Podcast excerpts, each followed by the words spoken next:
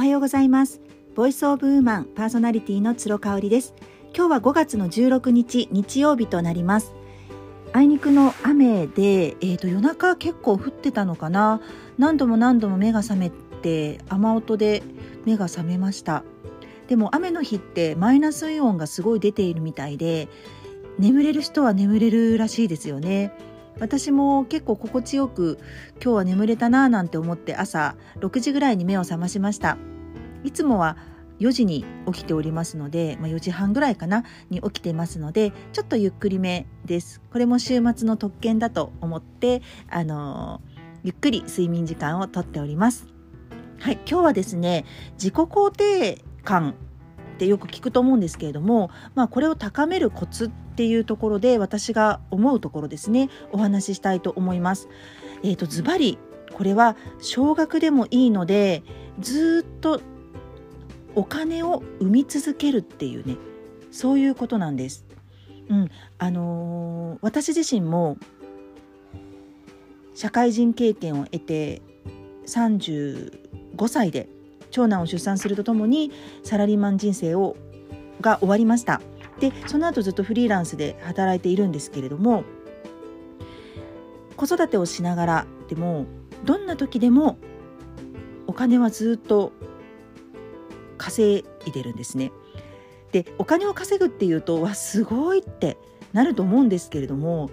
本当に少額でもいいんです。私自身もがっつりあの孤立無縁でね子育てを関西で始めましたので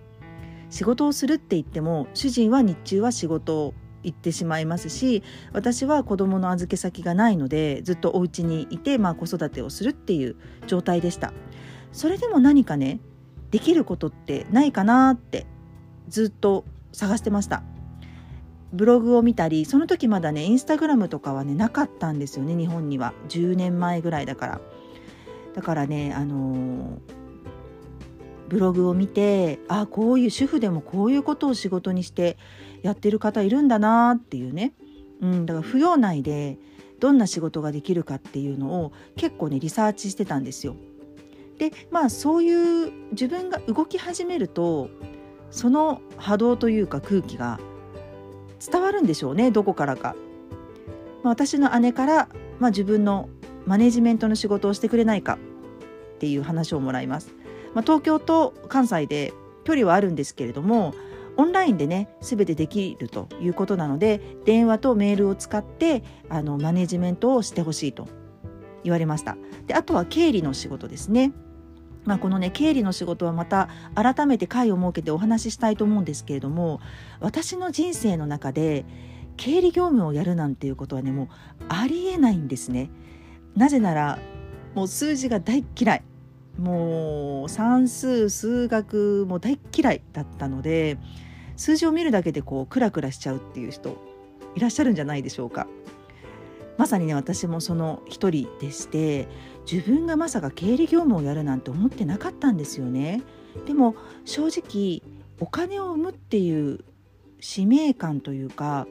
うん、そちらの方が優先度が高かったのでちょっと内容はね、うん、あの考えられなかったですね。選んでいられなかったっていうのがあの本当のところです。やっぱり子供が熱を出したりとかあの子供の用事で予定が入ることが多々ありましたので経理業務って子供が寝てる間とか、まあ、月末月初はある程度忙しいですけどね。あの自宅でもできる仕事ですし本当に今のコロナショック前にあのテレワークっていうのを私はずっとやっていたわけなんですね。うん、であの子供が保育園に預けられるようになってからはあの読者モデルさんのスナップとかをねやるようになりましたしあとは40歳でライター業務も始めましたこれもね本当にねこう儲けたいっていうね大きなお金を稼ぎたいっていうことからではなくってこう常にお金を生みたいなっていうそれがこう自己肯定にのアップにつながるからっていうね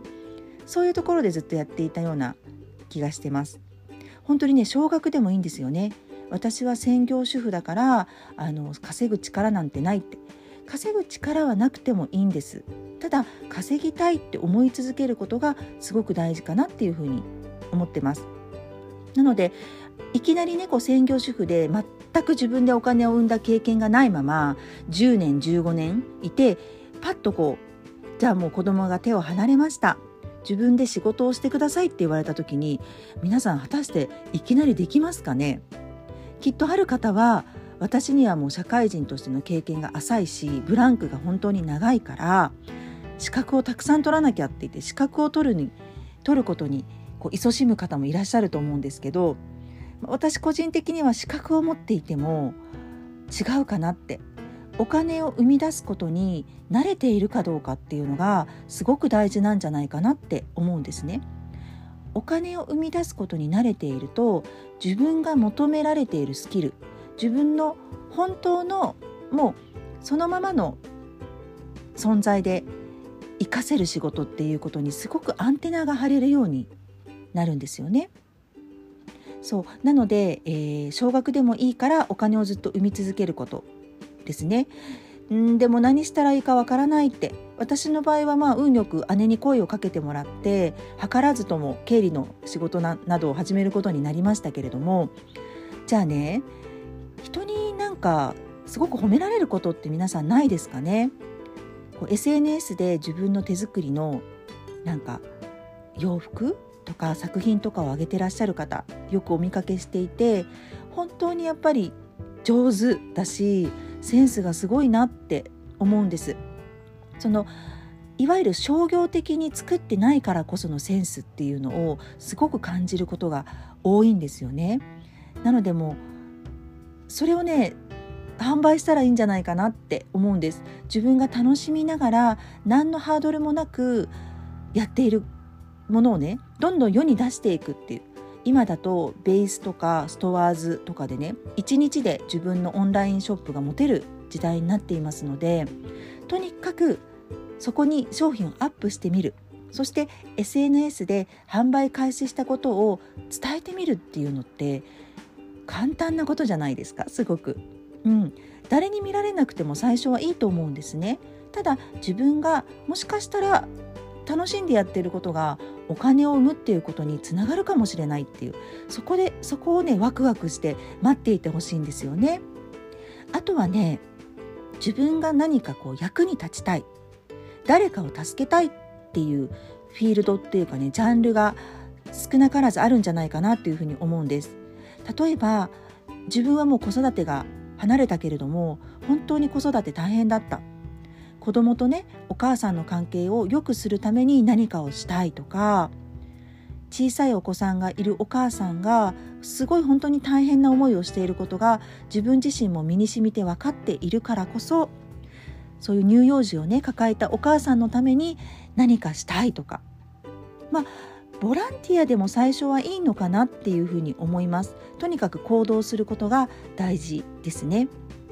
そしてね最後にいろいろお話ししてきましたけれども自分の中に常に情熱を持ち続けるパッションですね。情熱を持ち続けるっていうことが自己肯定感を高める上ですごく大事です。人はね情熱を持って何かをに取り組んでいたりとか何かに接している時って本当にキラキラしてるんですよね。